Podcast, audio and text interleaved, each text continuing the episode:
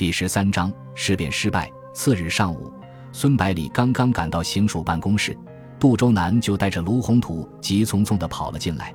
平时连说话都慢条斯理的杜周南一反常态，语气急促地问：“我的专员大人，你昨天宣布新政府成立后就跑得不见人影，害得我被地方官员们包围起来，问的是焦头烂额，可怜我自己都是一头雾水，还要安慰别人。今天你一定要给我好好解释一下，别想推脱。”你和蔡廷锴的关系，我可是知道的一清二楚。卢宏图也着急地说：“学校也乱了套，军官们倒还好，那些保安团和地方保长贾长们几乎都无心上课了，整天到处打听到底出了什么事。您最好亲自去安抚一下。”孙百里连忙请二人坐下，说：“今天二位就是不过来，我也会把你们给请过来，把事情的前因后果交代清楚。”我们十九路军自去年六月入闽以来，即锐意经营，希望能把福建建设成一个模范省份，这也是二位前来的初衷。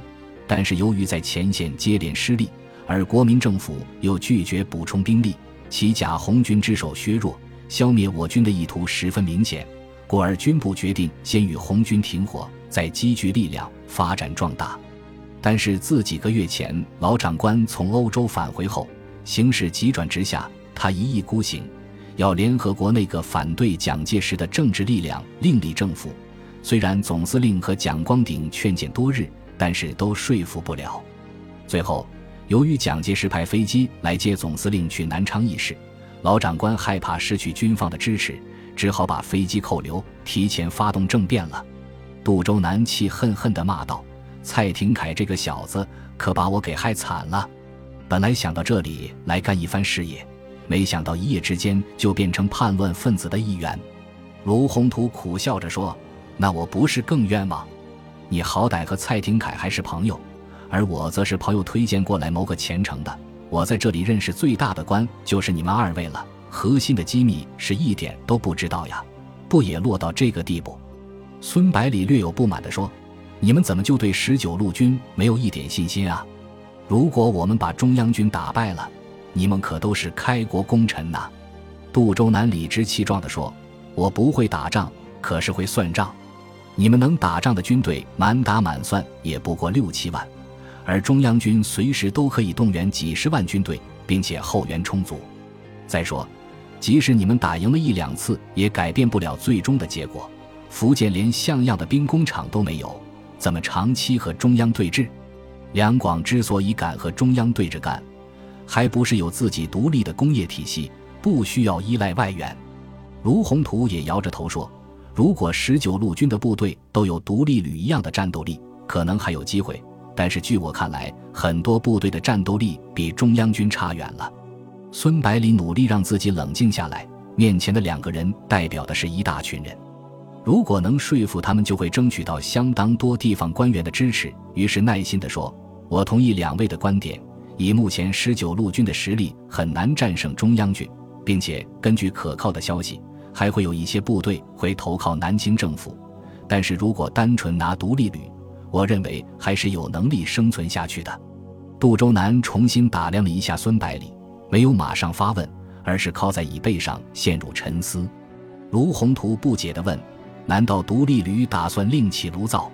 孙百里回答道：“虽然不是另起炉灶。”但是也要有自己的打算。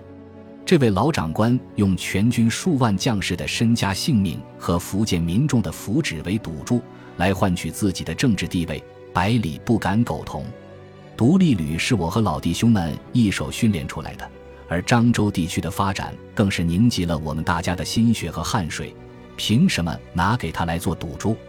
杜周南问道：“那你准备怎么做？”孙百里说。最好的情况是我们十九路军各部能团结一致，奋勇作战。指挥上只要不出太大的问题，把战事拖上一年半载肯定是可以的。到时候国民政府肯定拖不起，只好坐下来谈判。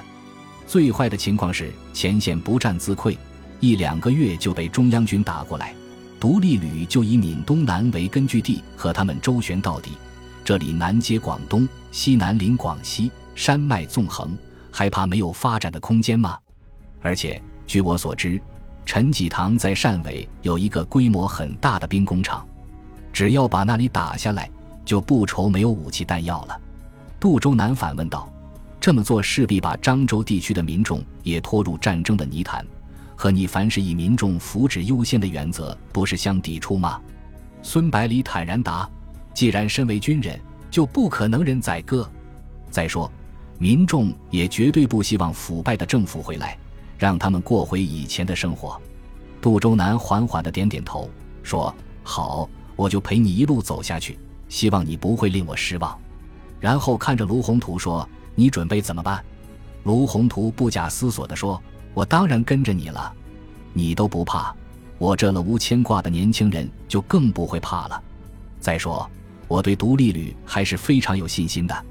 孙百里见两人终于被说服了，暗暗松了口气，说：“百里非常感谢二位的信任，我保证无论形势多么危险，一定会保护你们的安全。”然后对杜周南说：“我今后可能要集中精力处理军队的事务，漳州地区的政务就全部拜托杜先生了。”杜周南哈哈一笑，调侃道。难道你以前就管过多少事吗？孙百里不好意思地笑了笑，然后对卢宏图说：“卢校长也要多费点心在学校里，尤其注意对保安团和博家长的思想工作。只要获得了他们真正的支持，我们就绝对不会被从福建赶出去。”卢宏图笑着说：“您放心，我会尽自己最大的力量。”两人见时间已经不早了，知道孙百里肯定还有很多事情需要处理，于是起身告辞。孙百里送走二人后，立刻返回独立旅指挥部，却发现叶文龙早就等在那里。今天一大早，他拿着孙百里的手令和军部的公函，直接到军需处领补充团的装备，却发现仓库里除了通讯器材外，几乎空无一物。原来，近期十九路军各师全部升级为军，招收了大量的新兵，对武器装备的需求也大大增加。已经把从上海接收的武器分发一空了，看守仓库的警卫部队也调走了一大半，只剩下一个连的兵力。孙百里想了想，说：“你先别着急，前期剿匪时缴获的武器还没有交上去，就先拿来对付着用吧。不足的部分以后再说。不过也不能便宜了军需处，把那些通讯器材全部领回来，算是补偿我们。”然后问叶文龙道。补充团的人员全部到位没有？叶文龙回答：“人员已经到位了，只是人心不是很稳。”孙百里点头说：“这很正常。不过你的担子就重了。好在你是本地人，和弟兄们沟通起来比较容易。一些事由你出面来说，可能比我这个旅长来说效果还要好。”叶文龙说：“其实漳州地区的民众对独立旅还是相当支持的，关键是把利害关系说清楚。”孙百里说：“所谓覆巢之下，岂有完卵？一定要和弟兄们说清楚。虽然大家都是身不由己，但是既然已经上了同一条船，就只有同舟共济了。”等叶文龙离开后，孙百里根据他反映的情况，重新修订了扩军计划，把原定的两个团削减为一个团，同时向总部申请武器装备。漳州地区在孙百里和杜周南等人的通力合作下。很快从混乱中走了出来，军政事务都在有条不紊地进行着。福建事变发生后，国民党中央政府立即发表措辞严厉的声明和告十九路军将士书，宣布陈明书等参与政变的军政领导人为党国叛徒，开除党籍。同时，自二十二日起开始在福建全境空投大量的传单和宣传品，煽动下层官兵反对福建人民政府。十几天后，中央军开始出动飞机对闽北沙县前线和福州、泉州等地进行轰炸。虽然没有造成特别大的人员损失，但是对民心和士气打击极大。十二月中旬，南京政府下令对福建人民政府进行镇压，暂时停止针对红军的军事行动，从江西剿共前线和浙江、江苏等地抽调二十几个师的兵力组成讨伐军。其先头部队约十万人，兵分两路，从江西和浙江开赴福建。在这个大敌人当前的关键时刻，福建人民政府内部却在战略问题上出现严重分歧。以陈明书为首的文职人员主张完全放弃闽北，集中兵力守卫福州。他们认为这里是新政府的首都，乃是军事、政治、经济和文化的心脏，非到万不得已的时候，绝对不可以放弃。而十九路军的力量有限，不宜分散，应集中主力防守。只要福州不失，就可以逐步扩大政治影响，获得国内其他武装力量的支持。蔡廷锴则认为，应该在闽北地区集中优势兵力，先消灭刘和鼎等几支首属两段的杂牌部队，稳定后方，然后击败从江西东进之敌，争取有利的战略形势，通过胜利来鼓舞民心和士气。而蒋光鼐则提出，南京政府既然决心用武力来解决福建人民政府，迎头痛击，即使胜利了，也不一定能解决战场问题。因为敌人拥有强大的后续部队，如果过早投入主力部队，损失了有生力量之后，福建等于不攻自破，全盘皆输。不如将主力部队撤至闽南，背靠红军和广东，做持久抵抗，或者避实击虚，突入浙江，威胁南京政府的心脏地带，攻敌之必救。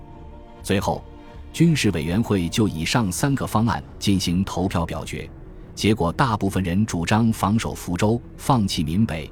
由于这个错误的决定，导致闽北十几个县不战而失。而消息传出后，全军将士普遍感觉取胜无望，惶惶不可终日。一九三四年一月五日，中央军开始集中优势兵力猛攻古田、延平两地。两地守军在抵抗数日后，即在指挥官的率领下缴械投降。自此，福建门户大开。中央军分数路南下，兵锋直指福州。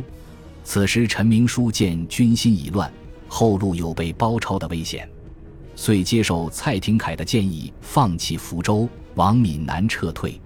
一月十三日，李启深、陈明书等人匆匆解散政府人员，说明要放弃福州择地再战，重要人员可先撤退到香港等形势稳定后再来，不必冒险随部队行动。至此。成立不足两个月的中华共和国人民政府宣告结束，各政府机关要员也分别乘飞机、轮船先后离开福建，逃往香港。一月十八日，蔡廷锴率部撤退至泉州，命令驻守此处的毛维寿部组织防御。然而，等他前脚刚刚离开泉州，毛维寿即率部投降。随后，沈光汉和瞿寿年两部也相继叛变。蔡廷锴不得不率残部撤退至龙岩，同时电令留守漳州的独立旅和总部直属的两个炮兵营紧急增援。此时，中央军的主力部队八十八师的一个团已经距离龙岩不足五十公里，形势万分危急。